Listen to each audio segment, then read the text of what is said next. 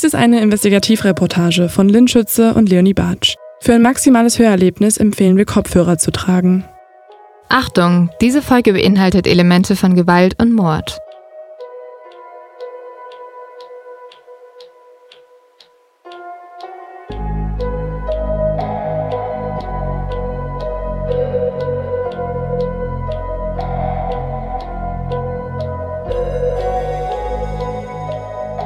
Zuvor bei die Nachbarn. Und da hätte Herr Doll ihn gefragt nach einer Waffe, um sich zu schützen. Auf meine Frage, wofür er die Waffe benötigen würde, sagte er, dass zwei Männer ins Büro gekommen wären und ihn bedroht hätten. Sie erwähnt mehrfach, dass sie sich an die Tatnacht erinnern kann und zwei Täter wegrennen sah. Für ein Konto habe ich auf mehreren Rechnern gefunden. Die ganze Spur lässt sich auf den Koch zurückführen.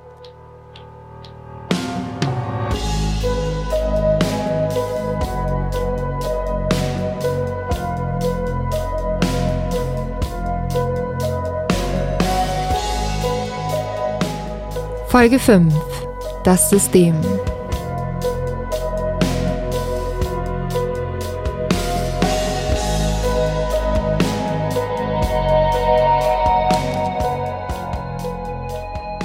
Wir sitzen am Schreibtisch. Zwischen uns liegt Leonies Handy. Wochenlang haben wir versucht, den Administrator der Firma Aumann zu finden. Ja, ich rufe an.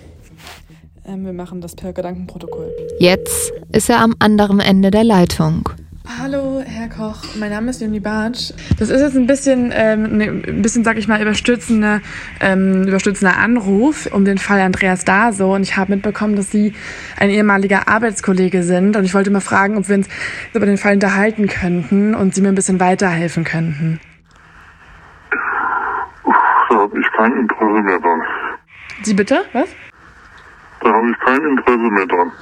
Ja, ich weiß das, also vielleicht, ich möchte, also ich versuche es wenigstens zu erklären. Also es ist, wir wollen natürlich keine Privatsphäre überschreiten und verstehen, dass das äh, lange her ist und dass da viel passiert ist, was auch wahrscheinlich Ihnen sehr nahe ging und auch nervig war, sage ich mal, diese ganzen Ermittlungen. Also im Endeffekt wäre es super, wenn wir uns einfach vielleicht so ein paar äh, Dinge angucken könnten. Und Sie sind in den äh, Akten ja auch genannt als jemand, der, äh, der ein direkter Kollege war, der auch der Administrator war. Und äh, Ihre Mithilfe würde wirklich vielleicht auch tatsächlich in diesem Fall nochmal neues Licht heranbringen. Und also, wenn das okay wäre. Nein, Wäre nicht okay. nein. Ich habe damals das irgendwo ausgefasst, das, das kann jeder nachlesen in Akten. Mehr habe ich dazu nichts zu sagen und äh, Unser erster Gedanke war damals, der legt sowieso gleich auf. Aber wir geben nicht auf, fragen immer wieder nach. Und irgendwie kriegen wir Herrn Koch dazu weiterzusprechen. Ah, Und dann, dass sie nicht wirklich ausschließen können, ob sie am Ende auf der Seite gelandet sind. Ähm, das, das würden sie auch immer noch so unterstreichen. Dass, es, dass sie nicht ausschließen können. ja, ich habe zwar damals auch nach, nach einem Sehnendämpfer geguckt. Ich habe äh, angef damals angefangen, Bogen zu schießen, mit einem ganz normalen Langbogen, wie man das so nennt. Ja? Und äh, ich habe den nachgeguckt und äh, wenn man keine Ahnung hat und nie im Verein ist, ist man danach am gucken. Dann landet man automatisch auf Seiten von Sportwaffen oder Franconia, weil die sowas anbieten. Die speziellen Seiten danach irgendwo, das hat sich irgendwann später herauskristallisiert. Seine Suchverläufe aus dem IT-Gutachten von Herrn Thommer zeigen ein anderes Bild. Auch wenn die Zeilenzer-Anleitung von Andreas Benutzerkonto gedruckt wurde, war Herr Koch, laut Herrn Thommer, immer wieder auf Waffenseiten mit Schalldämpfern unterwegs. Vor Gericht gab er übrigens zu, auch Zugriff auf andere Computer gehabt zu haben, deren Passwörter gekannt zu haben, beziehungsweise dass die Passwörter generell in der Firma Aumann bekannt waren. Deswegen sagt der Administrator vor Gericht mehrmals, eine Suchanfrage durch mich kann ich nicht ausschließen. Das bedeutet also, man kann nicht eindeutig feststellen, dass es Andreas war. Dafür hätte das Ausschlussprinzip angewendet werden müssen. Nach diesem muss ein Zugriff von anderen Benutzerkonten ausgeschlossen werden. Kann es aber nicht. Im Urteil wird behauptet, dass Andreas seinen Computer nach der verdächtigen Suchanfrage vernichten wollte. Er habe ihn deswegen absichtlich zerstört. Beweise gibt es auch hierfür keine. Ein Kollege hat gesehen, wie er im April an seinen Computer herumschraubte, weil dieser nicht mehr hochgefahren ist und berichtete das der Polizei. Im Telefonat mit Herrn Koch erfahren wir, dass Andreas Rechner schon ein halbes Jahr zuvor Probleme aufwies. Er war deswegen mehrmals bei ihm und Herr Koch war derjenige, der dann veranlasste, den Computer zu entsorgen. Genau, und dann wurde doch auch berichtet, dass dein Computer danach sehr kaputt war. Was ich damals, der hatte wohl schon, schon mehrere Mal irgendwo Probleme bereitet und, und äh, wie das damals üblich ist, wenn irgendwann ist mal Schluss, äh, dass man sich da stundenlang mit beschäftigt, was weiß ich, wie viel Zeit ich damit schon verbracht hatte, den wieder am Laufen zu haben. Ich weiß auch nicht mehr, wie viele Jahre der dann schon alt war. Und dann wird der Rechner ausgetauscht. Aber hat er, ähm, haben, also haben Sie das, äh, den, den, diesen Schaden gemeldet oder hat er das gemeldet oder war das irgendwer anders in der Firma? Wer hat diesen Rechner entsorgt? Ich habe die damals jetzt, äh, wie alle Rechner, Elektrogeräte, äh, sind die hier zu Asyl gegangen. Sie wollen mit dem ja nichts mehr zu tun haben, aber haben Sie nicht so ein bisschen manchmal die Gedanken, dass da auch was falsch gelaufen sein könnte? Wenn auch immer, ich sage mal, das ist nicht mehr meine Geschichte. Ja?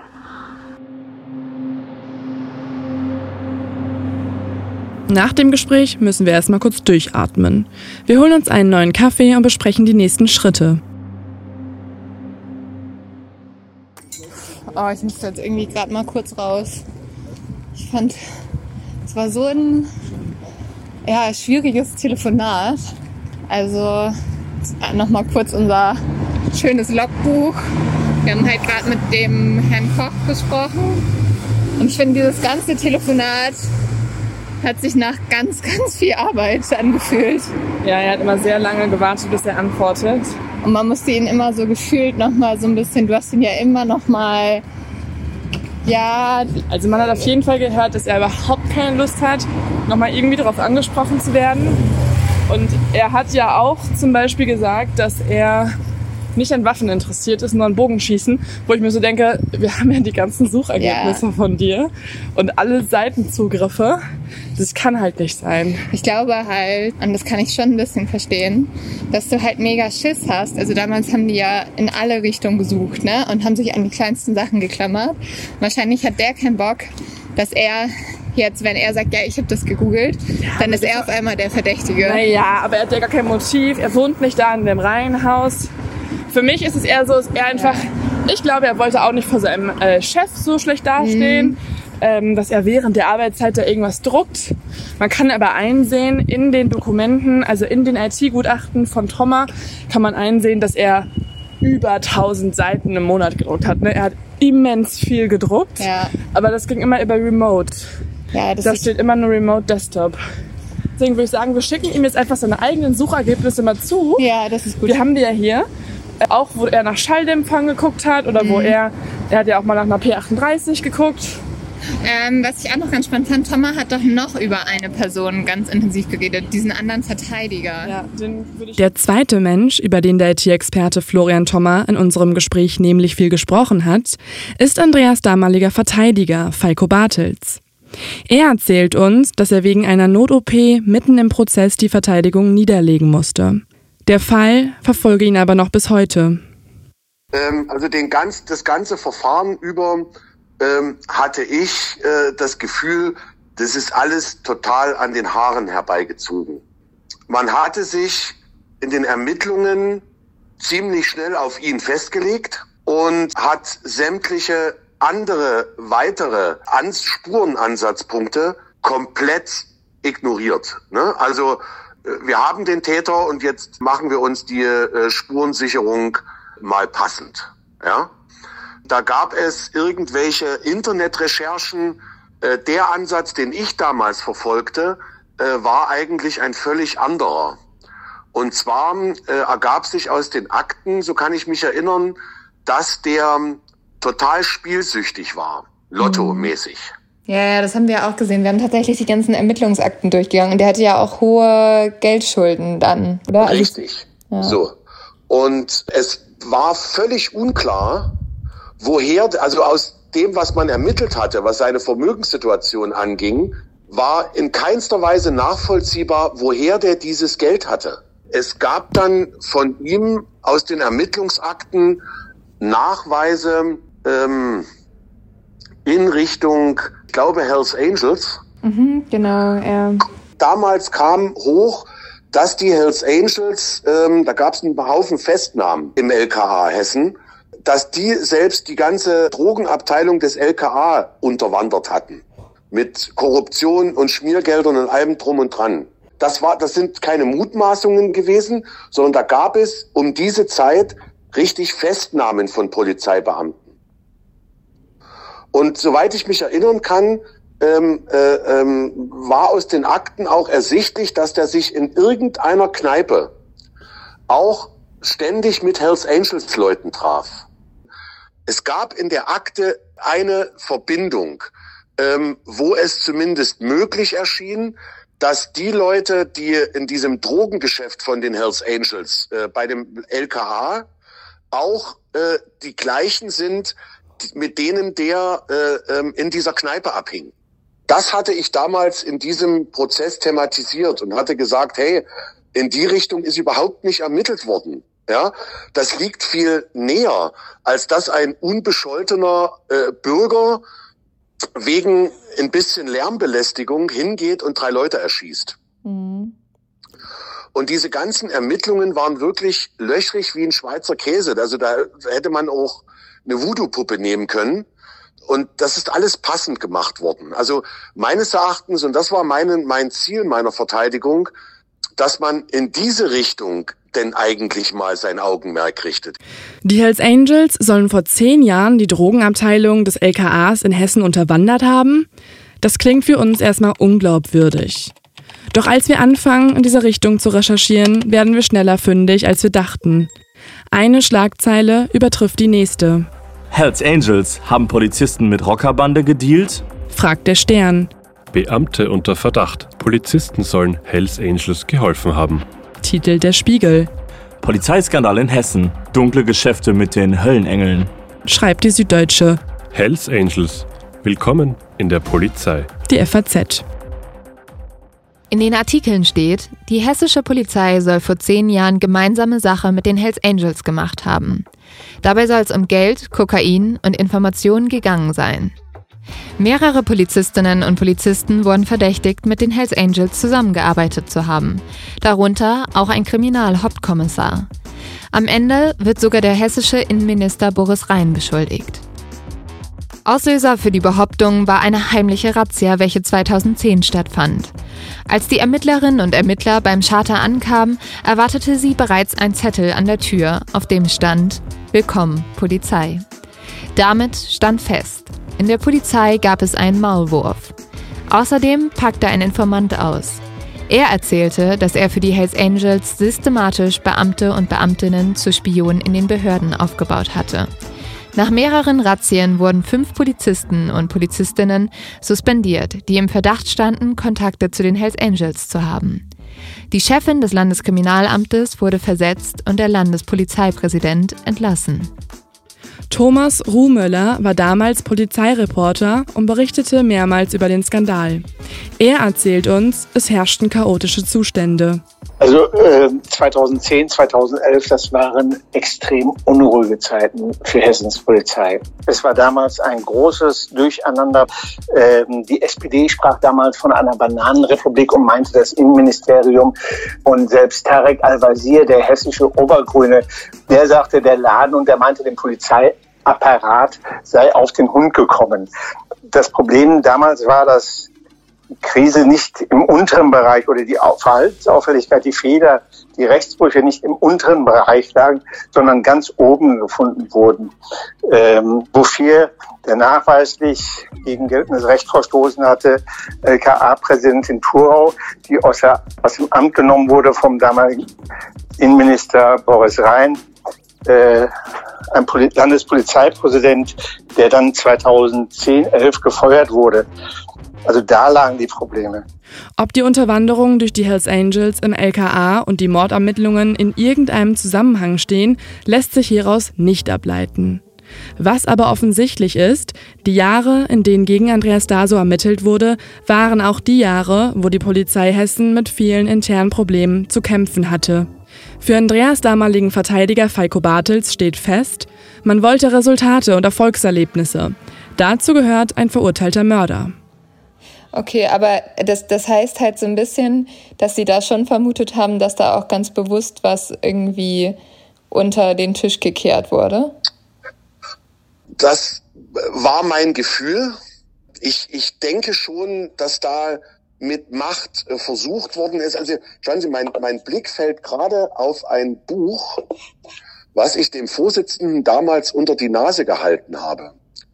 Da gab es damals in dieser Zeit, ist da einer aus den Hells Angels hier. Hier ist es. Ähm, es gibt, gab ein Buch, ähm, Bad Boy Uli Höllenritt. Ein deutscher ja. Hells Angels packt aus. Und äh, die Verfahrensweise, die der da beschrieb, wie die Hells Angels arbeiten, das war eins zu eins äh, zu dem, was damals hochkam ähm, im LKA und auch das, was da mit diesem armen Ehepaar passiert ist. Ne? Also Vertrauen ist uns wichtiger als Geld. Das ist ja so das Motto der Hells Angels. Und das hat das Gericht komplett sofort abgeblockt. Ja? Also mit ziemlich barschen Worten. Und da in diese Richtung ist niemals ermittelt worden. Nie. Wir haben uns natürlich gefragt, gehen die wirklich so weit, dass sie auch Menschen umbringen lassen? Ja, ja, keine Frage. Also, äh, also ganz ehrlich, wenn Sie da mit einem OK-Polizeibeamten sprechen, ja. Also es gibt wirklich zig Tötungs, also in Berlin alleine äh, sind in den letzten, im letzten Jahr drei Mordverfahren gelaufen, wo Hells Angels Leute umgebracht haben. Äh, das steht außer Frage. Aber, Die bringen Leute um. Aber auch Familien und nicht nur sozusagen ja. Gegner? Ja. Und das wäre ah. dann aufgrund der äh, Geldschulden oder des, des Ja, klar. Wissen Sie, das ist doch, das ist doch die Geschichte. Ich habe dem Vorsitzenden damals auch gesagt, äh, als sie diesen Beweisantrag ablehnten, dass ich das für hochgradig unanständig erachte. Die wollen hier einen Menschen mindestens 25 Jahre einsperren und, und halten es nicht für erforderlich, äh, hier wirklich mal in, in, in jede Hinsicht zu ermitteln. Und wenn sie wirklich sich mal die Ermittlungsakten anschauen, äh, nach, nach 200 Seiten waren die sich sicher, dass es er und alles andere. Und dann haben die den Stift aus der Hand gelegt und alles nur noch passend gemacht. Erst mit ihren Hunden und dieser großen Lauschangriff, wo überall nichts rausgekommen ist. Dann haben sie ihm den Strick draus gedreht, dass er sich an diesem Schaukasten informiert hat und, und, und, und, und. Ohne dass man da wirklich mal ermittelt hat. Und das, was, was die da gemacht haben in den Ermittlungen, das verdient den Namen auch gar nicht. Also Scheuklappen. Mhm. Und da fällt es mir schwer, muss ich ganz ehrlich sagen, an, also ich sage, es gibt ja zwei Möglichkeiten. Entweder sie waren kriminalistisch völlig blöd, ja, unfähig, oder sie wollten es absichtlich so. Dazu wollen wir natürlich auch die andere Seite hören und mit dem verantwortlichen Richter Herrn Wagner sprechen. Wir versuchen es mehrfach bei der Pressestelle des hessischen Justizministeriums. Jedes Mal kommt eine Absage. Über eine Universitätsseite finden wir aber eine persönliche Mailadresse. Wir schreiben ihm. Und tatsächlich, er antwortet noch am gleichen Tag. In seiner Mail weist er uns mit Hilfe mehrerer Paragraphen darauf hin, dass er das Urteil nicht alleine zu verantworten hat, sondern drei Richter gemeinsam mit zwei Schöffen zu der Entscheidung gekommen seien. Er schreibt außerdem, in der Konsequenz dessen gehört aber nicht nur das Beratungsgeheimnis zu meinen Standespflichten, sondern ich verstehe es als Selbstverständlichkeit, dass ein Vorsitzender das Urteil der Kammer zwar mündlich zu begründen, aber dieses nachträglich weder zu kommentieren oder gar zu rechtfertigen hat. Sollte ich als Vorsitzender aufgrund meiner Verhandlungsführung bei mehreren Zeugen einen Eindruck von dem Prozess als vorverurteilend, parteiisch und unfair vermittelt haben, trifft mich dieser Vorwurf hart und ich habe mich zu fragen, ob und weshalb ich diesen Argwohn zu verantworten habe. Wir schließen unser Postfach.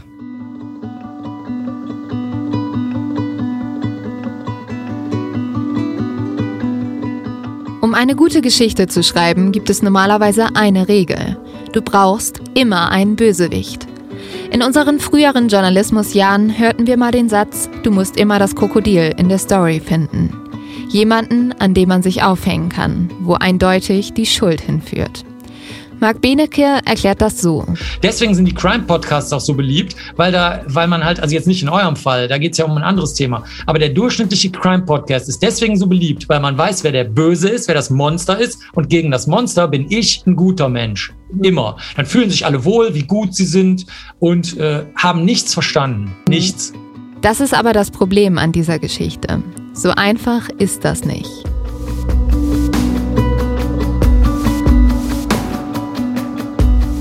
Im Fall Daso wird verzweifelt nach einem Monster gesucht. Für einige heißt es Andreas Daso, für andere steckt das Monster im Körper von Richter Wagner. Aber das Monster sieht ganz anders aus. Es ist tief im System verankert und erstreckt sich über mehrere Personen und Institutionen. Und eigentlich steckt das Monster in jedem von uns. Es zeigt sich, wenn wir die geschminkte Blondine an der Rezeption automatisch als dumm abstempeln und wenn wir dem Mann mit den Tattoos niemals unser Kind anvertrauen würden. Das Monster kommt jedes Mal dann zum Vorschein, wenn wir uns vorschnell ein Bild über jemanden bilden, ohne dass wir uns vor alle Fakten angeschaut haben. Wenn unser Bauchgefühl ein bisschen schneller als unser Gehirn ist. Dieses Monster ist menschlich und taucht überall auf. Leider auch im Gerichtssaal.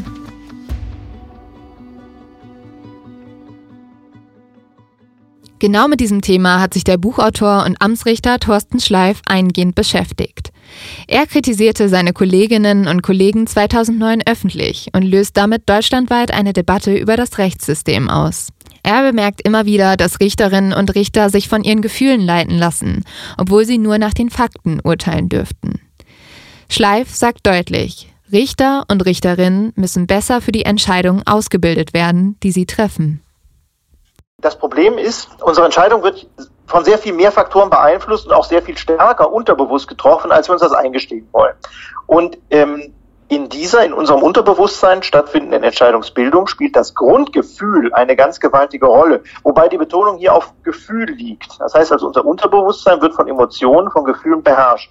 Und diese Gefühle können auch dann sehr stark sein, wenn sie absolut falsch sind. Und ähm, bei uns, in unserer Richterausbildung, ist es so, dass die Entscheidungsfindung weder im Studium noch im Referendariat und auch nicht in der speziellen Richterausbildung geschult wird. Da haben wir überhaupt keine Ausbildung drin.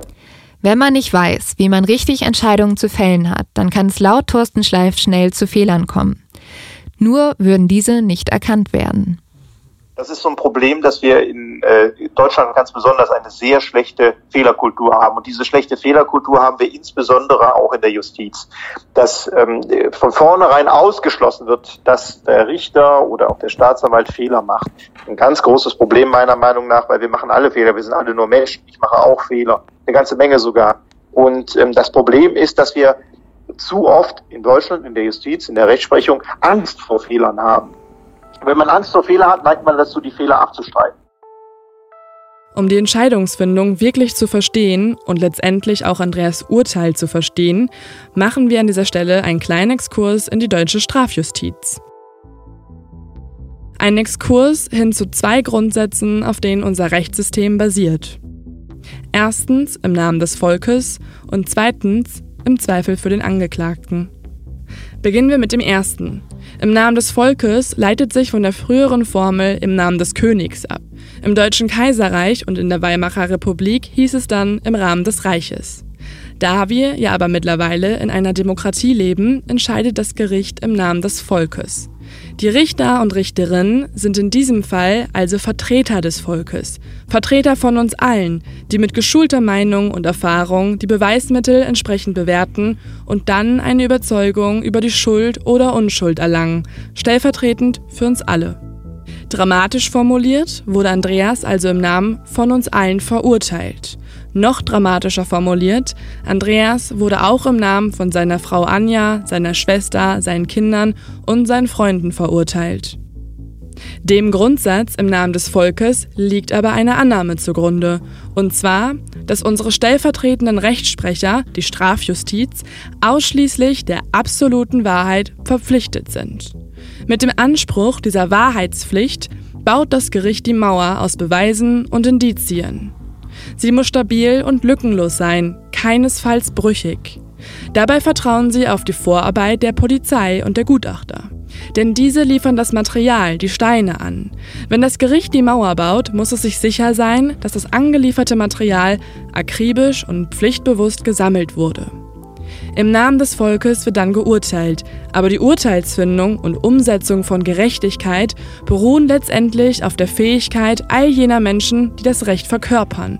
Fehler sind dabei nicht vorgesehen. Treten sie aber auf, zerstören sie den Mechanismus der Wahrheitsfindung.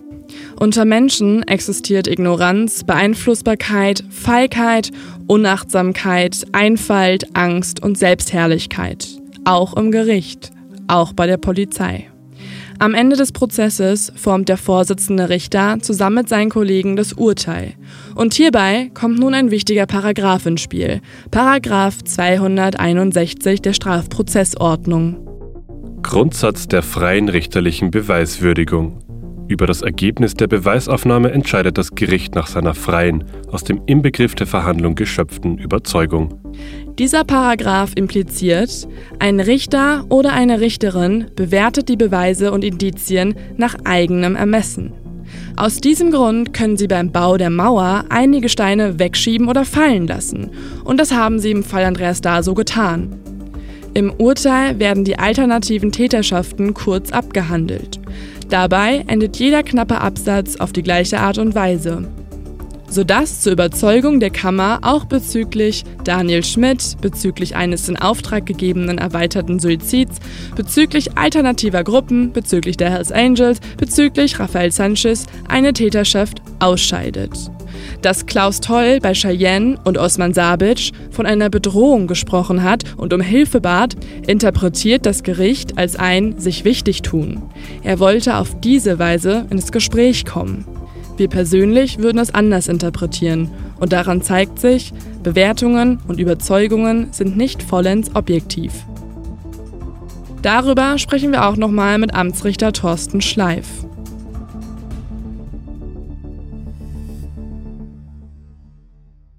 kann man das so verstehen, dass sozusagen, wenn der Richter ein Vorgefühl hat von schuldig oder unschuldig, das durch was auch immer beeinflusst sein sollte, also das ist ja, das ist ja ganz normal, dass jeder Mensch sich irgendwie eine Meinung bildet, dass das auch immer ein bisschen ins Urteil mit einfließt?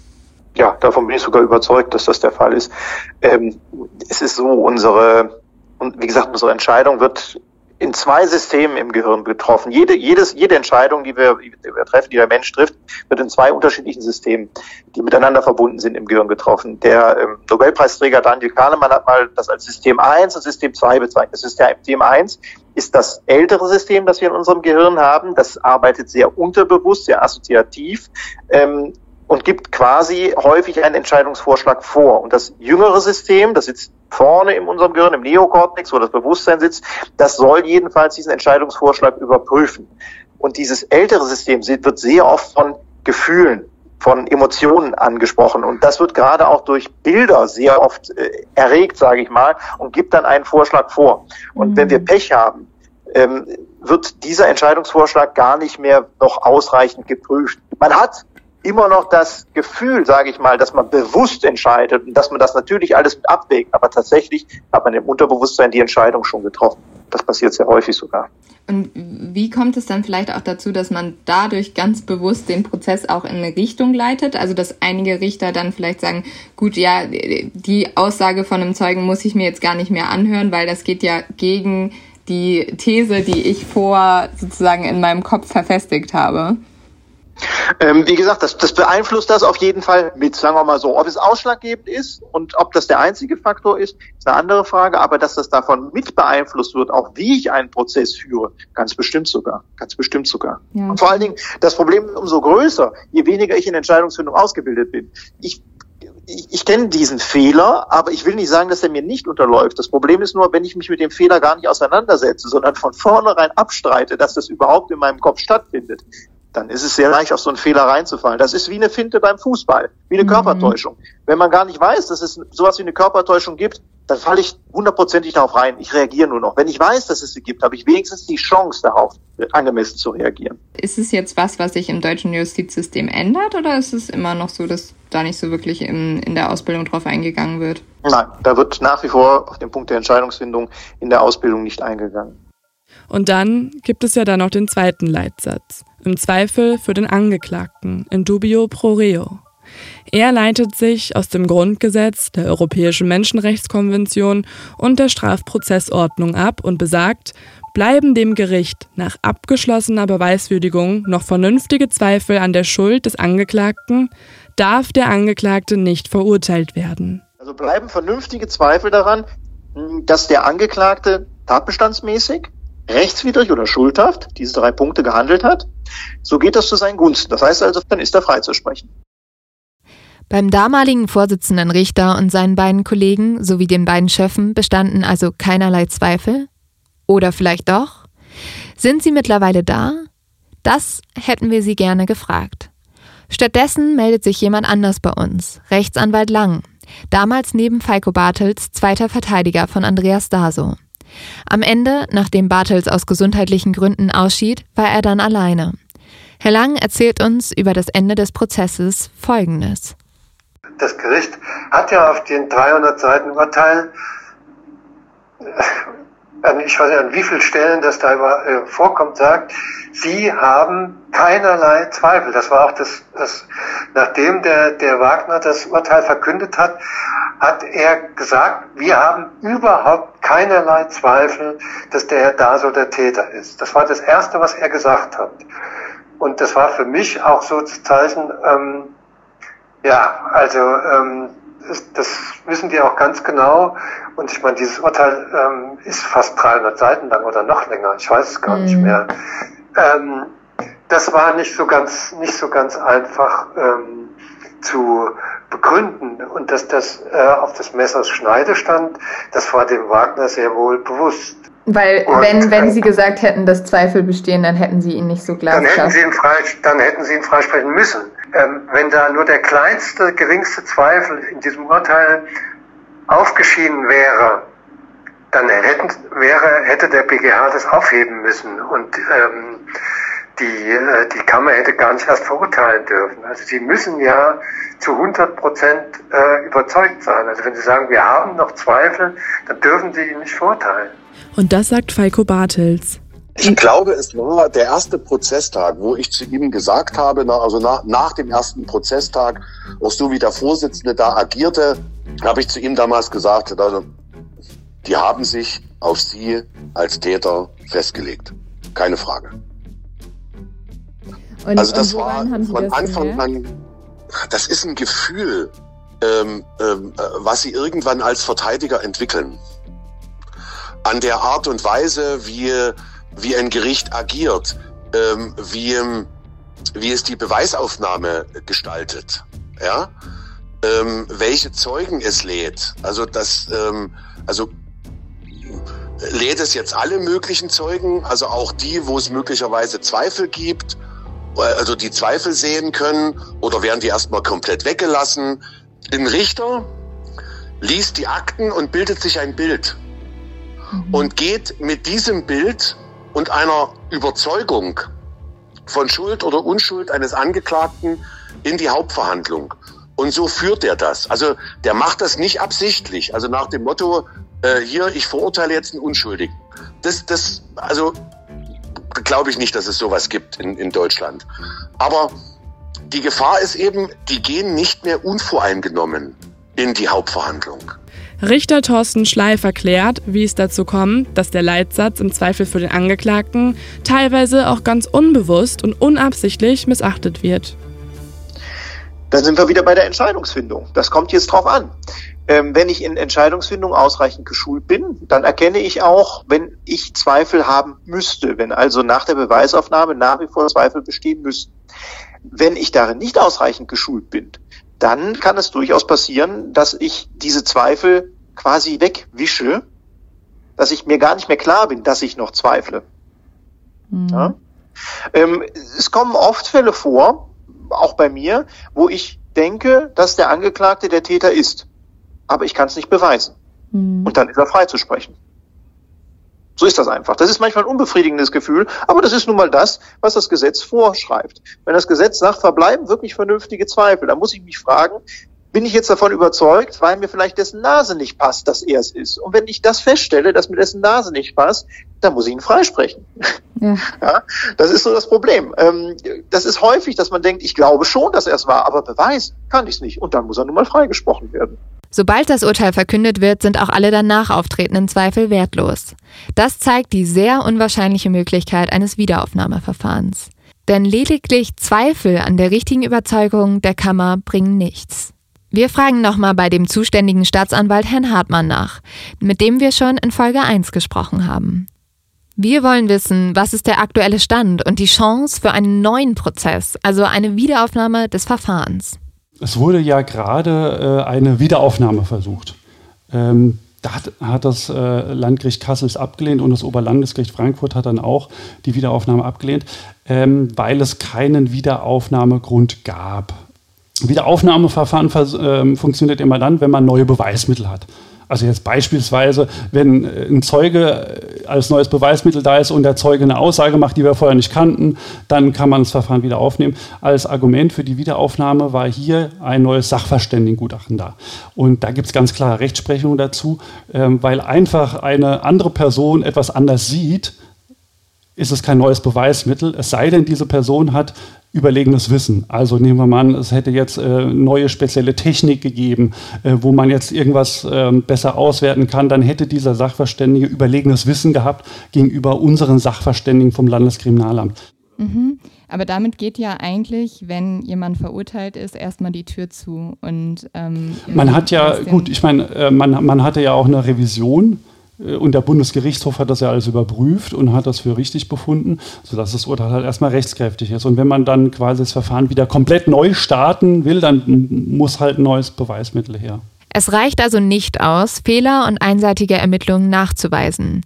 Für einen tatsächlich falsch Verurteilten ist es außerdem in den allermeisten Fällen unmöglich, die Kosten für ein Wiederaufnahmeverfahren zu stemmen. Neue Gutachten, DNA-Analysen, Schusstest, eine neue Strafverteidigung, haufenweise Anträge an die Staatsanwaltschaft, das kostet Zeit und oft Hunderttausende Euro. Wenn mir jetzt jemand ein Namen äh, genannt wird von einer Person, äh, dann könnte man dem nachgehen.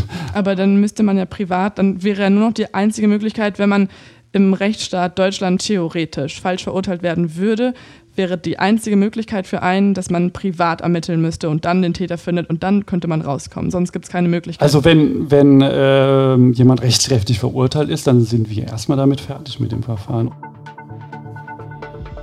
Sucht man nach bekannten Justizirrtümern in Deutschland, entsteht schnell das Bild, sie existieren gar nicht wirklich. Offizielle Zahlen gibt es nicht. Schätzen Sie das denn ein? Was glauben Sie, wie oft kommt es in Deutschland zu sogenannten Fehlurteilen? Kommt natürlich darauf an, was man unter einem Fehlurteil versteht. Ne? Also wenn ein Unschuldiger verurteilt oder ein Schuldiger freigesprochen wird, ohne dass eine Strafe zu niedrig oder zu hoch festgesetzt wird, oder dass juristisch-handwerkliche Fehler geschehen. Ähm, der Richter am Bundesgerichtshof, Ralf Eschelbach, der hat einmal erklärt, dass jedes vierte Strafurteil ein Fehlurteil sei. Und er meint damit nicht nur die Urteile des Bundesgerichtshofes, sondern tatsächlich sämtliche Strafurteile deutscher Gerichte.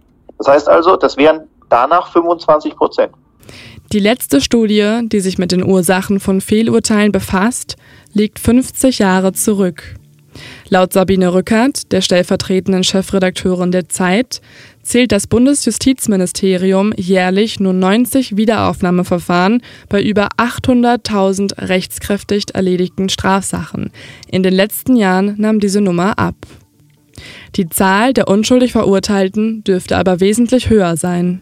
Das zeigt sich zum Beispiel daran, dass Zivilgerichte nach einem Schuldspruch in 30 bis 40 Prozent der Fälle zu einem anderen Urteil kommen als das Strafgericht zuvor. Im Zivilgericht werden nach dem Strafprozess die Ansprüche auf Schadensersatz verhandelt. Auch bei Andreas Daso steht in den nächsten Monaten ein Zivilrechtsverfahren an, wegen eines Schadensersatzes für Astrid Toll. Gerd Strate bereitet sich hierfür gerade vor. Wenn man im Internet nach Hilfe für unschuldig Verurteilte oder Organisationen Justizirrtümer sucht, kommt man nicht weit. Die Freunde von Andreas haben mit ihrem kleinen Verein Monte Cristo eine der wenigen Organisationen in Deutschland, die sich mit dem Thema beschäftigen. Doch der Verein ist ein Freizeitprojekt. Niemand arbeitet hier Vollzeit. Das ist einfach nicht finanzierbar. Eine unabhängige Instanz, die Urteile in Deutschland nochmal überprüft und anzweifelt, gibt es somit nicht. In Amerika hat sich hingegen 1992 die Organisation Innocence Project gegründet. Bis heute hat die Organisation es geschafft, 375 Fehlurteile mit Hilfe von DNA-Beweisen aufzuheben. Die Non-Profit-Organisation bekommt jährlich bis zu 3000 Anfragen von Menschen, die behaupten, unschuldig verurteilt zu sein.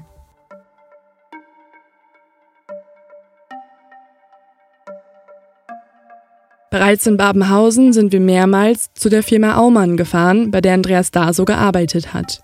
Zurück in München suchen wir weiter nach einem Kontakt zur Geschäftsführung des kleinen Familienunternehmens, telefonieren sie ab und suchen auf LinkedIn nach ihnen. Jetzt haben wir Glück und erreichen den Schwiegersohn von Herrn Aumann, Herrn Archner. Seine Frau, Claudia Aumann-Archner, ist genauso alt wie Andreas und hat lange mit ihm zusammengearbeitet. Und nun hören wir zum ersten Mal, was die Familie Aumann über die Ermittlungen in der eigenen Firma zu berichten hat.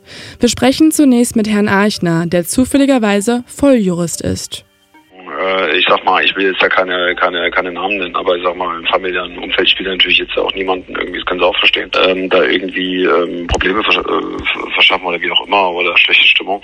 Aber es war halt schon so, dass damals, äh, also die, wie das da, wie da vorgegangen worden ist anscheinend, ich meine, sehr, sehr ungewöhnlich, ja. Sehr, sehr ungewöhnlich, ja. Die Idee, die Vorstellung, dass da wirklich ein unschuldiger Familienvater äh, da im, im, Knast sitzt jetzt, ja, das ist schon furchtbar, ja, wenn man sich das, das mhm. war ja auch damals der Anlass, warum ich da das geschrieben habe, ja, sonst hätte ich das ja nicht gemacht, ja.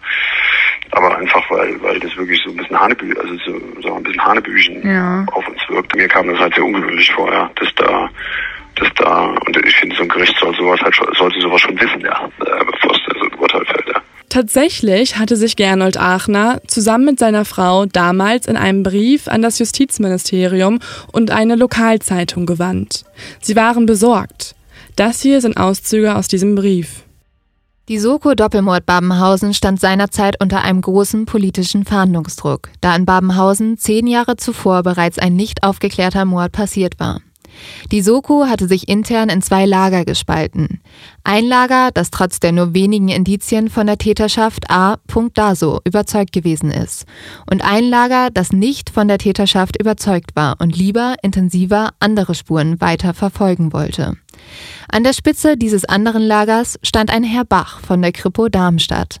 Im Verlauf der Ermittlungen wurde Herr Bach anscheinend zunehmend verzweifelter, da sich das andere Lager immer mehr durchsetzte, da die Leitung der Öffentlichkeit endlich einen Schuldigen präsentieren wollte. In seiner Verzweiflung über diese interne Soko-Entwicklung hat er sich meinem Schwiegervater gegenüber am Telefon offenbart und sich über das andere Lager beschwert. Meines Erachtens hätte das Gericht Herrn Bach zwingend als Zeugen vernehmen müssen. Die Aussagen von Herrn Bach wären sicherlich hinsichtlich seiner Zweifel an der Täterschaft und der anderen offensichtlich vorhandenen und nicht weiter verfolgten Spuren sehr interessant gewesen. Gernot Aachner berichtet im Brief auch von der Vorgehensweise der Polizei bei den Befragungen seiner Frau. Meine Frau, ehemalige Arbeitskollegin des Täters, wurde zweimal als Zeugin von der Kripo vernommen. Beim ersten Mal waren die Kripo-Beamten neutral bei ihren Fragestellungen bezüglich der Täterschaft. Bei der zweiten Vernehmung nach der Festnahme von A. Daso war dies nicht mehr der Fall. Hier zeigten sich die vernehmenden Kripo-Beamten während der Vernehmung offensichtlich überzeugt von der Täterschaft A. Daso. Meines Erachtens kann eine derart gezeigte Überzeugung der vernehmenden Kripo-Beamten den Inhalt von Zeugenaussagen beeinflussen. Wir fragen Gernot Aachner, ob wir dafür mit seiner Frau selbst sprechen könnten. Er verspricht uns, dass er sie fragt. Ein paar Tage später klingelt unser Telefon und Claudia Aumann-Aachner ist dran. Wir fragen sie, ob sie die Berichte ihres Mannes bezüglich der Zeugenbeeinflussung bestätigen kann. Das könnte ich jetzt schon bestätigen, ja. Also ich weiß nicht, ob Sie es wissen, da gab es ja, ähm, gab's ja dann auch innerhalb der Polizei gab es ja auch ähm, Diskussionen, ja mhm. weil ähm, es, es da ähm, Mitarbeiter gab, die das Gefühl hatten, es wird hier dringend ein Schuldiger gesucht und es wird sich hier auf den Falschen eingeschossen. Mhm. sozusagen, ähm, weil es gab ja vor ein paar Jahren schon mal in der Straße einen Mord. Aber ich kann schon, kann schon sagen, dass ich damals das Gefühl hatte, ähm, die waren schon relativ davon überzeugt, dass er es war und versuchten das jetzt noch so zu bestätigen. Hat die Polizei damals vorschnell geurteilt, sich zu schnell auf einen Täter versteift und deshalb, anstatt zu ermitteln, wer der Täter ist, nur noch gegen Andreas Daso gearbeitet? Die einzigen Personen, die uns darauf wirklich eine Antwort geben können, sind die Menschen, die damals selbst dabei waren. Von denen möchte aber offenbar niemand mit uns reden. Doch dann erhalten wir plötzlich Kontakt zu jemandem, der damals selbst Ermittler in der Soko war. Was am Anfang für uns noch unmöglich schien, wird jetzt also endlich stattfinden. Unsere Kontaktperson hat lange gezögert, ob sie mit uns sprechen soll, denn was sie zu sagen hat, könnte eine Klage wegen Geheimnisverrats mit sich bringen. Doch am Ende steht ein Termin für ein Gespräch. Dass er mit uns spricht, ist für ihn gefährlich, deswegen schützen wir seine Identität und Stimme an dieser Stelle. Herr Schneider, so nennen wir hier unseren anonymen Zeugen jetzt mal, war damals von der ersten Minute an Ermittler der Soko FES. Er erzählt uns, dass er nur wenige Wochen nach dem Mord einen Termin beim Polizeipräsidenten von Südhessen hatte, Herrn Dölger. Der hatte 2010 die kommissarische Leitung des Hessischen Landeskriminalamts übernommen, nachdem die damalige Leiterin versetzt wurde. Bei dem Termin von Herrn Schneider und Herrn Dölger ging es eigentlich um eine andere betriebliche Angelegenheit, nicht um den Mord an den Tolz. Nochmal zur zeitlichen Einordnung. Laut Herrn Schneider fand dieser Termin zwei bis drei Wochen nach dem Mord statt.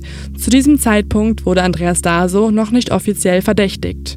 Ich weiß noch, dass der Herr Dölger anstatt über die Zustände in der Kriminalpolizei mit mir lieber über den Tollmord reden wollte. Und da weiß ich noch, dass der Herr Dölger zu mir sagte, also, das ist doch keine Frage, das war der Nachbar.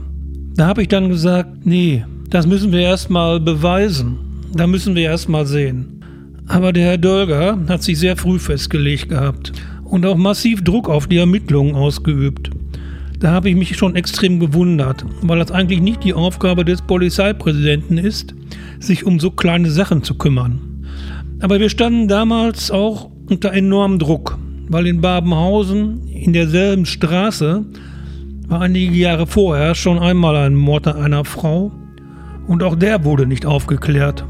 Und ein halbes Jahr vorher gab es auch einen Doppelmord, wo zwei Türken hier an der Autobahn erschossen wurden. Und der wurde auch nicht aufgeklärt. Und deswegen hat sich der Polizeipräsident, der damals ja auch noch sehr frisch war, sehr dahinter geklemmt. Der hat sich da immer informieren lassen, was ja grundsätzlich okay ist. Aber der hat meiner Meinung nach auch sehr massiv in die Ermittlungen eingegriffen. Und mein Kriminaldirektor hat mich dann irgendwann zur Seite gerufen und hat gesagt, der Polizeipräsident, ich glaube, der verrennt sich da in irgendwas. Und da müssen wir einfach auch ein bisschen schauen, dass der Druck genommen wird. Wie kriegen wir es denn hin, dass der Polizeipräsident da nicht durchdreht und nicht immer so hinter dem Daso her ist? Das könnte auch jemand anders gewesen sein. Ist ja noch nichts bewiesen. Wir haben ja keine Beweise. Herr Schneider berichtet ähnlich wie die Familie Aumann von zwei Lagern. Die eine Seite ist von Andreas Schuld überzeugt, die andere nicht. In dem zweiten Lager ist auch sein Teamleiter, der ebenfalls große Zweifel hegt, auch Jahre später noch. Wir haben versucht, ihn zu kontaktieren. Leider ist er aber mittlerweile verstorben. Damals versuchten die beiden gemeinsam, den Rest der Ermittler und Ermittlerinnen aufzuhalten. Sie waren verzweifelt. Da ist schon damals sehr viel passiert. Innerhalb der Polizei war man auch an höchster Stelle nicht unbedingt von der Theorie, die da aufgestellt war, überzeugt gewesen. Herr Schneider erzählt uns von den langen, mühsamen Ermittlungen, die einfach kein Ergebnis gebracht haben. Das war das Problem, dass man auch kein Motiv gefunden hat, warum jemand den Herrn Toll hätte umbringen sollen. Wir haben alle Immobiliengeschäfte von ihm nachgeprüft. Aber warum soll man, wenn man ihn dann umgebracht hat, auch noch seine Familie auslöschen wollen? Das war natürlich auch so Fragen, die man sich da so stellte. Und dann ist man später auch immer mehr bei der Hypothese gelandet, das wird der Nachbar gewesen sein, der die Abwesenheit seiner Frau genutzt hat, um mal kurz seinen Nachbarn umzubringen. Wobei ich das auch als Motiv nicht unbedingt jetzt so schlüssig fand. Ich weiß, dass wir uns dann irgendwann auf den Daso festgelegt haben, weil man auch nichts anderes gefunden hat. Die ganze Familie Toll hat ja sehr zurückgezogen gelebt, was die Ermittlungen natürlich auch nicht einfacher gemacht hat.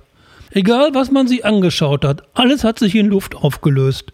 Und dann hat man halt den einzigen, der noch da war, sich nochmal genauer angeschaut und hat dann alles, was noch da war, mühselig zusammengesucht. Ist ja auch logisch. Wenn sie sonst nichts haben und unter Druck stehen, müssen sie halt das nehmen, wo sie was haben. Und da versuchen, so viel wie möglich zu finden. Da klammert man sich an jeden Strohhalm, den es so gibt. Und das hätte man vermutlich nicht so gemacht, wenn man vielleicht noch eine andere Spur gehabt hätte, die auch erfolgversprechend gewesen wäre.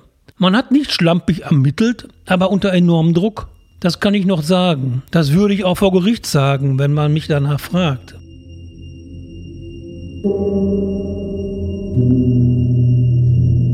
Herr Schneider hat bis heute auf jeden Fall noch Angst.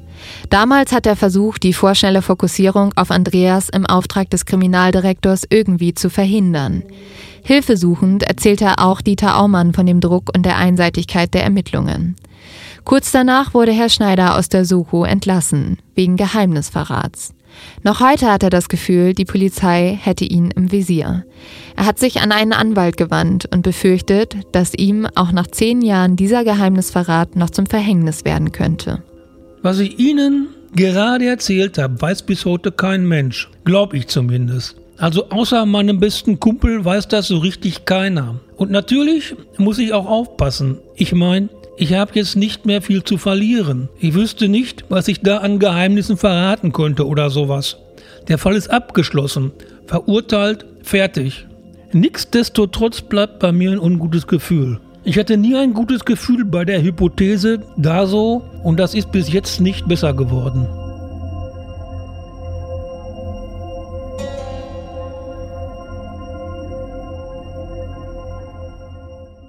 Dieses ungute Gefühl haben wir auch. Aber nicht nur aufgrund der unfassbaren Berichte von Herrn Schneider, sondern auch wegen unserer vielen Gespräche und Erkenntnisse der letzten Monate. Das ungute Gefühl kam immer wieder in uns hoch, zum Beispiel bei diesen Gesprächen. Das hier ist Waffengutachter Philipp Cachet.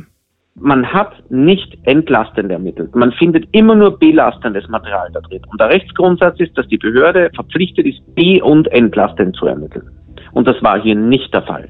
Und dass die Behörden oder die Justiz haben einen riesen Schiss davor, dass wenn dieses Verfahren neu aufgerollt wird und es käme jetzt zu einem Freispruch, dann haben sie ganz, ganz viele weitere Verfahren, die plötzlich neu aufgerollt werden. Wenn man dann eventuell nachweist, dass hier bestimmte kriminalistische Stellen oder kriminaltechnische Stellen hier quasi doch nicht professionelle Arbeit geleistet haben, unabhängige.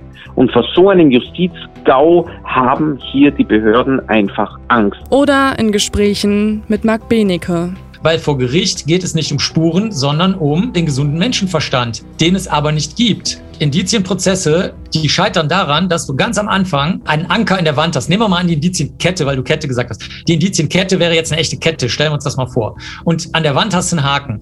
Und dann hakst du deine Kette halt an den Haken ein. Nur, worüber sich keiner Gedanken macht, ist, dass deine ganze Kette an dem Haken hängt. Den, den Haken hast du aber nie überprüft. Das ist die heiße Spur. Das ist die Grundannahme. Das ist das lebensnahe, selbstverständliche, das, was jeder weiß, das, was überhaupt nicht anders sein kann. Das ist der verdammte Haken in der Wand. Und wenn du da mal den Schrank wegschiebst, dann stellst du fest, oh, da sind ja noch 20 andere Haken. Scheiße. Und letztendlich auch im Gespräch mit Herrn Strate. Justizirrtümer sind immer schon da gewesen. Und manchmal sind es schon die tiefliegenden Augen einer Person, die möglicherweise ein Indiz dafür geben, dass er der Mörder sein soll.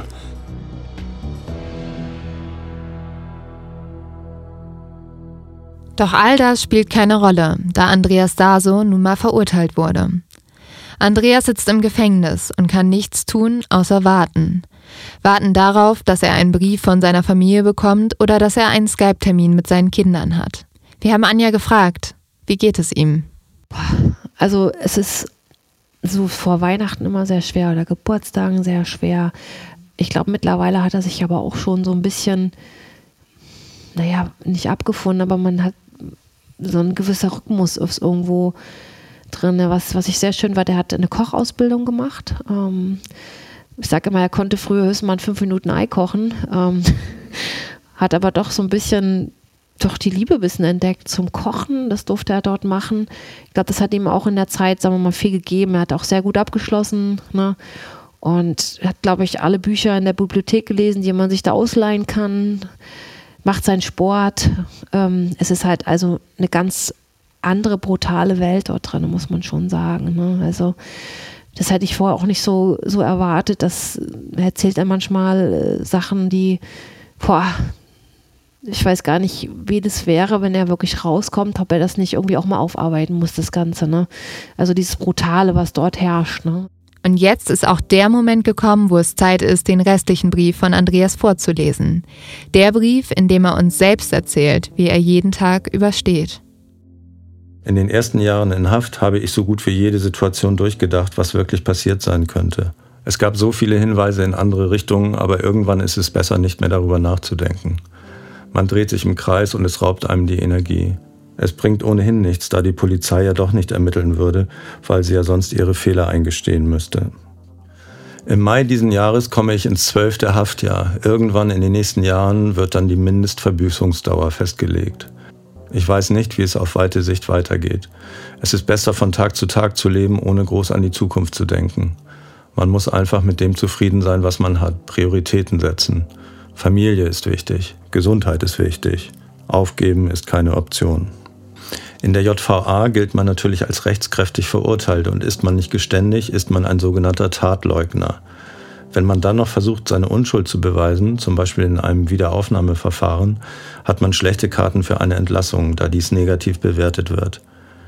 Diese negative Bewertung wird von Seiten der Justiz bestritten, weil es Gerichtsurteile gibt, dass das nicht sein darf. Tatsache ist, man sitzt Jahre länger im Gefängnis. Draußen machte ich eine Ausbildung zum Industriekaufmann, ging dann zur Bundeswehr. Danach arbeitete ich circa 20 Jahre bis zum Tag meiner Festnahme als Einkäufer in einer Baufirma. Im Gefängnis war ich Stations-, Sport- und Kirchenhausarbeiter, machte dann eine Lehre zum Koch und arbeite nun in der Gefängnishauptküche. Mit den Mitgefangenen ist es wie draußen. Mit manchen versteht man sich, mit manchen nicht. Und einigen sollte man besser aus dem Weg gehen. Mir geht es den Umständen entsprechend gut. Ich versuche einen normalen Alltag zu haben. Aufschluss, Arbeiten, etwas Sport, eine Freistunde an der frischen Luft, etwas Freizeit, Einschluss. Aber ich komme mit dem zurecht, was da ist und versuche mich fit zu halten. Es ist wichtig, einfach das Beste aus jeder Situation zu machen, egal wie negativ sie zuerst aussieht. Meine Familie vermisse ich in jeder Sekunde. Sie sind das Erste, an das ich denke, wenn ich aufwache, und sie sind das Letzte, an das ich denke, wenn ich schlafen gehe. Es macht mich stolz, wenn ich mitbekomme, wie sie alles meistern, trotz der immensen Schwierigkeiten in all den Jahren. Ich genieße die Zeit mit meiner Familie bei jedem Besuch und bei jedem Telefonat, und das gibt mir Kraft durchzuhalten.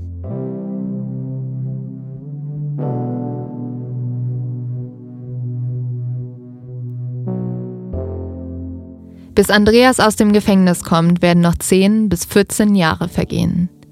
Wenn Andreas wieder frei ist, sind seine ältesten Kinder vielleicht schon verheiratet und haben selbst Kinder. Vielleicht wohnt Anja dann nicht mehr in Babenhausen. Und vielleicht gibt es dann in Deutschland endlich eine Instanz, die sich für Menschen einsetzt, die unschuldig verurteilt wurden. Im Moment scheint es aussichtslos, dass sich in diesem Fall noch viel tut. Für die Justiz ist der Fall abgeschlossen. Was aber bleibt jetzt noch? Marc Benecke sagt dazu, Die Mühlen der Justiz sind langsam. Das ist das Wichtigste, was die sind. Die können mal gerecht sein oder nicht, die können mal äh, schön oder klug oder mal unklug und unschön sein. Ist mir alles egal, völlig egal.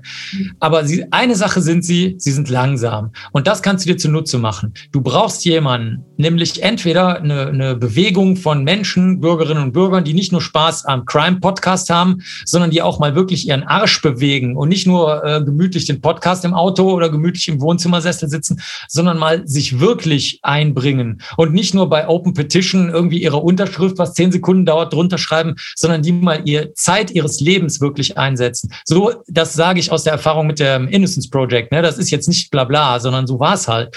Und oder du brauchst Leute, die aus dem System selber kommen, die werden aber in Deutschland ausgelacht. Also Juristen und Juristinnen gelten dann als Nestbeschmutzer und so weiter, wenn die, äh, wenn die sich dafür engagieren. Die Erfahrung haben schon sehr viele Juristen und Juristinnen gemacht. Es bräuchte also neue Zeugen, es bräuchte Mut und es bräuchte das Engagement von jedem Einzelnen von uns, mehr Aufmerksamkeit auf diesen Fall zu lenken. In den letzten Folgen haben wir die Rolle der neugierigen Reporterin eingenommen, der ernsten Erzählerin. Wir waren offen für alles, was kommt. Wir könnten an dieser Stelle nun behaupten, dass wir selbst keine Meinung zu dem Fall haben und die Tatsachen für sich sprechen lassen. Mittlerweile ist aber ja klar, dass das nicht stimmt. Wir sind ganz ehrlich, als wir letztes Jahr das erste Mal von dem Fall Andreas Daso gehört haben, waren wir der Meinung, das ist ein Mörder. Schon aufgrund des ausführlichen Urteils waren wir dann irgendwann auch überzeugt von der Schuld. Das Urteil ist so schlüssig und eindeutig geschrieben. Das Motiv ist da, die Schalldämpfer-Suchanfrage gab es nun mal. Den Lärm gab es auch. Er war vielleicht nicht ganz so schlimm wie vom Gericht angenommen, aber er war nun mal da. Ebenso wie der Wunsch der Dasos, in ein anderes Haus zu ziehen. Im Gegensatz zu den Schmauchspuren und dem angeblichen Täterverhalten lassen sich diese Punkte auch gar nicht abstreiten. Sie machen Andreas verdächtig und sie beschäftigen uns auch heute noch. Wir würden uns hier nicht anmaßen zu behaupten, Andreas ist mit Sicherheit unschuldig. Mit jedem Gespräch und mit jedem weiteren Aktenkarton, mit jedem Gutachten, mit jeder Zeugenaussage und letztendlich auch mit jedem weiteren Monat wurde diese anfängliche Überzeugung aber von Zweifeln abgelöst. Die Akten zeigen eine Geschichte voller Motive, voller Hinweise in andere Richtungen. Eine Geschichte voller Ermittlungsansätze, die fallen gelassen wurden. Dass sie nicht weiter verfolgt wurden, entschied nicht das Gericht. Das entschieden Polizistinnen und Polizisten. Wir glauben, einige der anderen Ansätze hätten aber zumindest die gleiche Aufmerksamkeit verdient wie der Ansatz vom Nachbarn. Denn die Mauer an Indizien ist brüchig gebaut worden. Eigentlich sollte die Polizei mit objektiver, sachlicher Unvoreingenommenheit die Steine für diese Mauer sammeln. Denn sonst passiert es schnell, dass ein paar Steine viel wichtiger werden als andere Steine. Im schlimmsten Fall wird ein Stein viel zu früh fallen gelassen und deswegen auch nie vor Gericht in die Mauer eingebaut werden. Hier ein paar Beispiele, inwiefern das in diesem Fall passiert ist. Gleich in den Anfängen der Ermittlungen wurde der Indizienstein der Suchanfrage gefunden. Ein Indiz ist aber wertlos, wenn es in einem Ausschlussverfahren nicht zweifelsfrei dem Beschuldigten zugeordnet werden kann. Und das kann es hier nicht. Es gibt keine Videoaufnahme darüber, dass Andreas Daso nach dem Schalldämpfer gegoogelt hat. Sein Passwort war vielen bekannt. Ähnliche Suchanfragen fanden durch den Administrator statt, der das Passwort kannte, der Andreas Konto auf seinem Computer hatte, der mehrmals an Andreas Arbeitsplatz Reparaturtätigkeiten unternahm. Der selbst laut eigener Aussage eine solche Suchanfrage nicht ausschließen kann. Allein bei dem Hauptindiz bestehen also Zweifel. Und trotzdem ist es der Ausgangspunkt für alle weiteren Bausteine. Ohne den ersten Stein hätte es keine Überwachung und Abhörung gegeben und auch kein daraus resultierendes Täterverhalten. Das angebliche Täterverhalten, was aus einer zu kooperativen, zu ruhigen Art des Verurteilten bestand, aus einem zu neugierigen Ehepaar. Jeder, der dorfähnliche Verhältnisse kennt, weiß übrigens, dass ein gesteigertes Interesse an den Vorkommnissen in der eigenen Nachbarschaft quasi die Definition von Dorfverhältnis ist. In Babenhausen gab es kein anderes Gesprächsthema nach dem Mord. Und wenn den Tatort nur eine Hauswand vom eigenen, sicheren Zuhause trennt, ist ein gesteigertes Interesse dann wirklich noch überraschend? Aus dem Indiz der Suchanfrage folgt auch die akribische Suche nach Schmauchspuren bei Andreas. Spuren, die so winzig sind, dass sie heute vor Gericht nicht angeführt werden. Die Zweifel werden verstärkt, wenn wir sehen, dass die Ermittlungen in Richtung Hells Angels, in Richtung organisierter Kriminalität, in Richtung Geldwäsche früh abgebrochen wurden, während man nach immer mehr Belastungsmaterial für Andreas suchte. Zweifel sind da, wenn wir erfahren, dass in dem Jahr des Prozesses ein Mann zum Polizeikommissar gemacht wurde, der mit Druck versuchte, die Statistik auszubessern, der sich stark einmischte. Zweifel sind da, wenn ungelöste Fälle und Korruptionsvorwürfe diesen Druck verstärken, wenn uns von Beteiligten berichtet wird, dass Befangenheit und Voreingenommenheit die Soko in zwei Lager teilte, wenn wir hören, dass der Ermittlungsleiter Herr Löb kurz nach der Verurteilung befördert wurde, was vermutlich auch damit zusammenhängt, dass er den Fall Andreas Daso gelöst hat. Zweifel sind da, wenn ein Hinweis auf die Bedrohung der Familie Toll durch zwei Männer mit einem einzigen Satz abgeschlossen wird, wenn Zusammenhänge zu einem Einbruch ins Haus und in die Behindertenwerkstatt verworfen werden. Zweifel sind da, wenn ein Hilfegesuch bei einem Rocker als sich wichtig tun abgetan wird. Zweifel sind da, wenn die einzige Augenzeugin vor Gericht nie vernommen wird, trotz Befürwortung ausgebildeter Fachkräfte. Zweifel sind da, wenn einer der Grundpfeiler unserer deutschen Strafjustiz ausgehebelt wird. In Zweifel für den Angeklagten. Verbleiben vernünftige Zweifel an der Schuld einer Person, ist sie freizusprechen.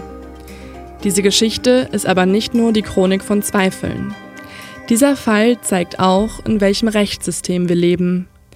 Die Strafjustiz soll eigentlich der absoluten Wahrheit verpflichtet sein. Dazu gehört auch gebrochenes Recht wiederherstellen. In anderen Worten, eine brüchige Mauer, aus der Steine herausbrechen, darf nicht vertuscht werden, sondern gehört abgerissen und dann auf korrekte Weise wieder neu aufgebaut. Lass uns nochmal ein Gedankenexperiment machen. Stell dir vor, der Haken der Indizienkette wäre nicht bei der Suchanfrage gesetzt worden, sondern bei den zwei Männern, die Klaus Toll bedroht haben. Die Soko verwirft die vielen Ermittlungsstränge nicht, sondern verfolgt sie weiter, kann herausfinden, wohin das Geld geflossen ist und wer die beiden Männer in Klaus Tolls Büro waren. Das IT-Gutachten von Florian Thommer findet im Prozess Gehör. Auch Herr Koch kommt für die Suchanfrage unter Verdacht. Die heutigen Standards für Schmauchspuren existieren auch damals schon. Astrid Toll wird vor Gericht vernommen und erzählt, was sie gesehen hat.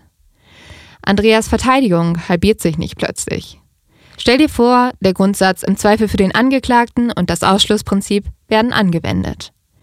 Wäre Andreas dann heute frei? Hätte Andreas dann vielleicht seinen Sohn aufwachsen sehen? Wäre er zur Abi-Feier seiner Tochter gekommen?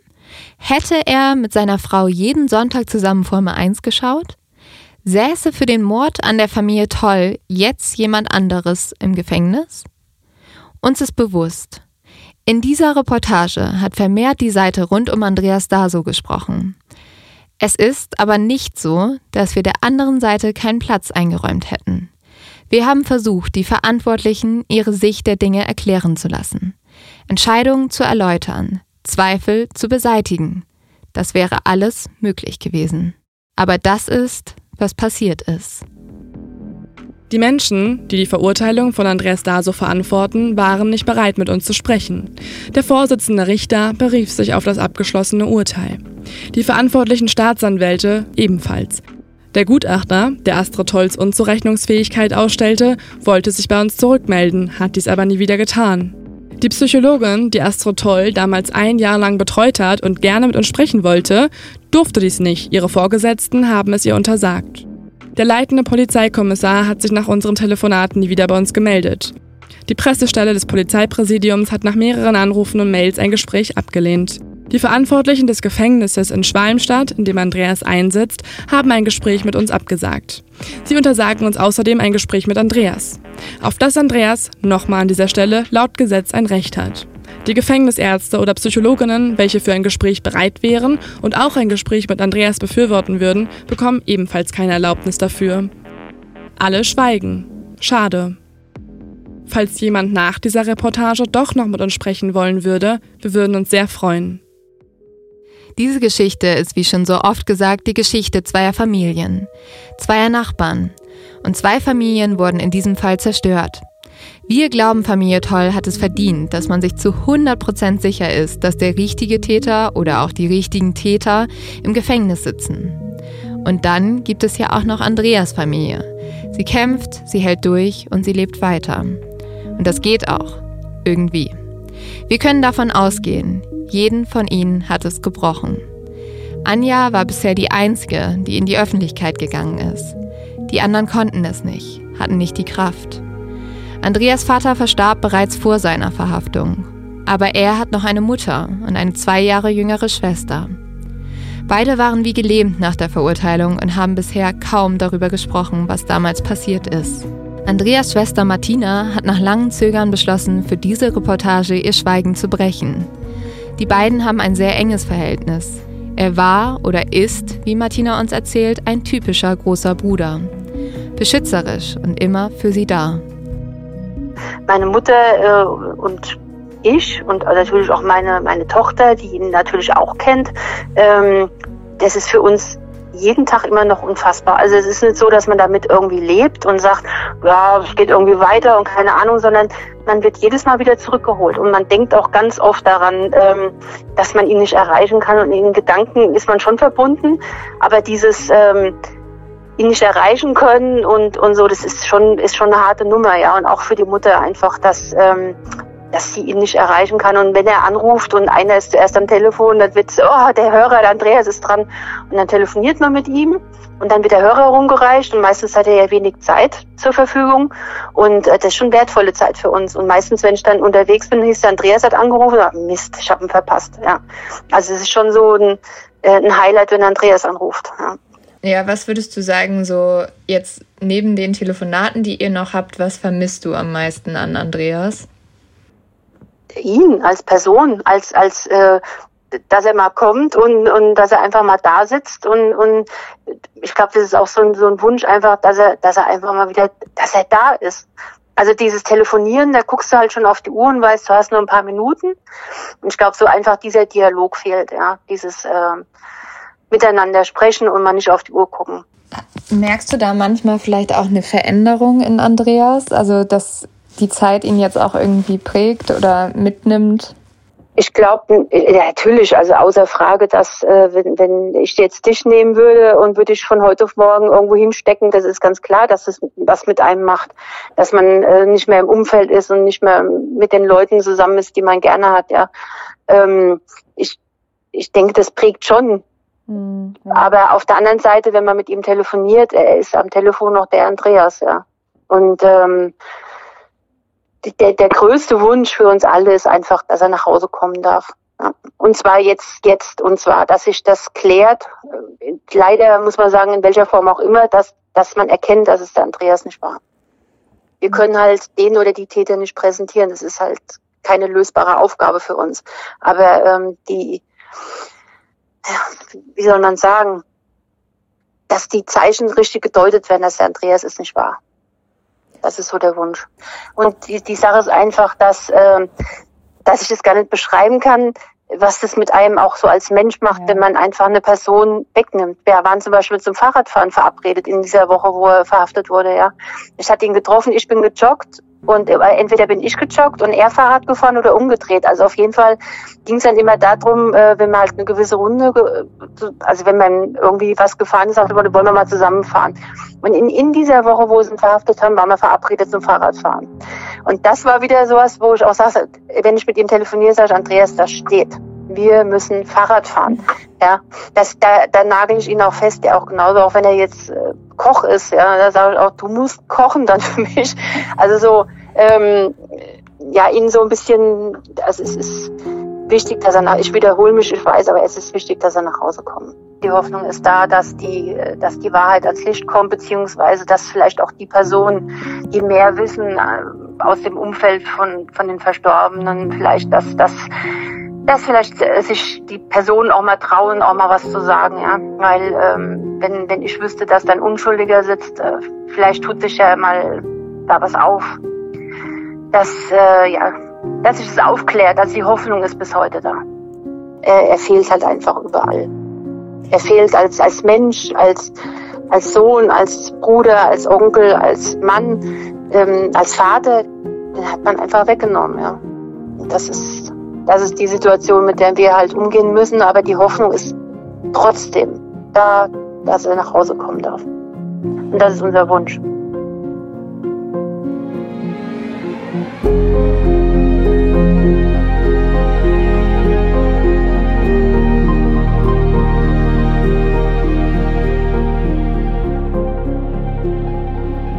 Wir könnten es uns jetzt natürlich einfach machen und die Entscheidung jedem Einzelnen selbst überlassen. Wollen wir aber nicht. Denn wir kommen am Ende zu dem Schluss, für uns hätte Andreas Daso nicht verurteilt werden dürfen. Basierend auf den Informationen, die wir über die Tatnacht haben, basierend auf den Spuren, die gefunden wurden und den Beobachtungen, die gemacht wurden, muss man sagen, Was genau in der Nacht vom 17. April 2009 passiert ist, ist unklar. Wenn wir uns nur die Fakten in diesem Fall anschauen, die Indizien, dann zeigt unsere Recherche vor allem eins, Zweifel. Und mit diesen Zweifeln ist es ganz egal, ob wir Andreas in der einen oder anderen Situation für verdächtig gehalten haben oder nicht. Mit so vielen Zweifeln über die Indizien, über das Motiv, über die Ermittlungen hätte Andreas Daso nicht verurteilt werden dürfen. Und wegen all dieser Zweifel hat Andreas Daso und seine Familie ein Wiederaufnahmeverfahren verdient. Und nicht nur er, auch die ermordete Familie Toll hat es verdient, dass man ihren Mörder findet. Jemanden, bei dem diese Zweifel nicht bestehen. Für uns waren die letzten Monate mit die anstrengendsten und aufregendsten Monate unseres Lebens. Wir konnten kaum schlafen, haben von Andreas und der Familie Toll geträumt und über nichts anderes mehr gesprochen. Wir waren oft in Situationen, die uns Angst gemacht haben und kamen körperlich und psychisch an unsere Grenzen. Aber trotzdem, diese Arbeit ist genau der Grund, warum wir beide Journalistinnen werden wollten. Die Medien gelten in Deutschland als vierte Gewalt. Sie sollen gerade, wenn die drei anderen Säulen, Exekutive, Legislative und Judikative, eventuell einen Fehler begangen haben, durch öffentliche Diskussion und Berichterstattung das politische Geschehen beeinflussen können. Wir müssen nachfragen, warum gibt es kein deutsches Innocent Project? Haben wir wirklich so wenig Fehlurteile in Deutschland? Diese Fragen müssen wir zusammen versuchen zu beantworten. Mit dir. Du hast dir jetzt fünf Folgen lang die Geschichte von Andreas Daso angehört. Hast während du spazieren gegangen bist, abgewaschen hast oder im Bett lagst, dich gefragt, hat Andreas wirklich die Tat begangen? Normalerweise würdest du den Podcast jetzt ausmachen und den nächsten beginnen. Weitermachen mit deinem Alltag. Aber diese Geschichte ist noch nicht vorbei. Für die Familie Toll ist sie nicht vorbei, für die Familie Daso ist sie nicht vorbei. Und auch für uns ist sie nicht vorbei. Und für dich hoffentlich auch nicht. Wir sind uns sicher, wir können hier was verändern. Im Namen des Volkes.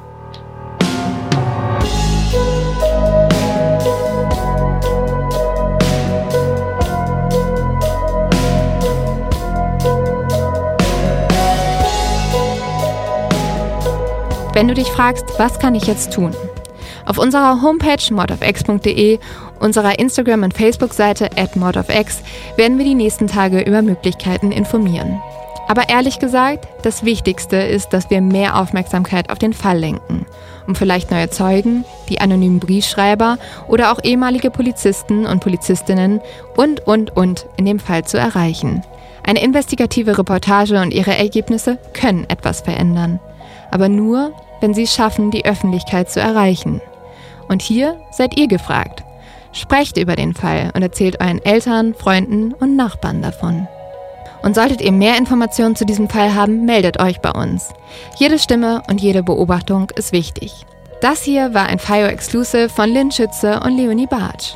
Auf X Productions, Postproduktion Clint Karl und Alexander Husanas mit Musik von Lorenz Schütze. Alle fünf Folgen in der Audio-App FIO kostenlos abrufbar. Falls euch FIO gefällt, könnt ihr mit dem Promocode Die Nachbarn ein 30-tägiges Probeabo abschließen.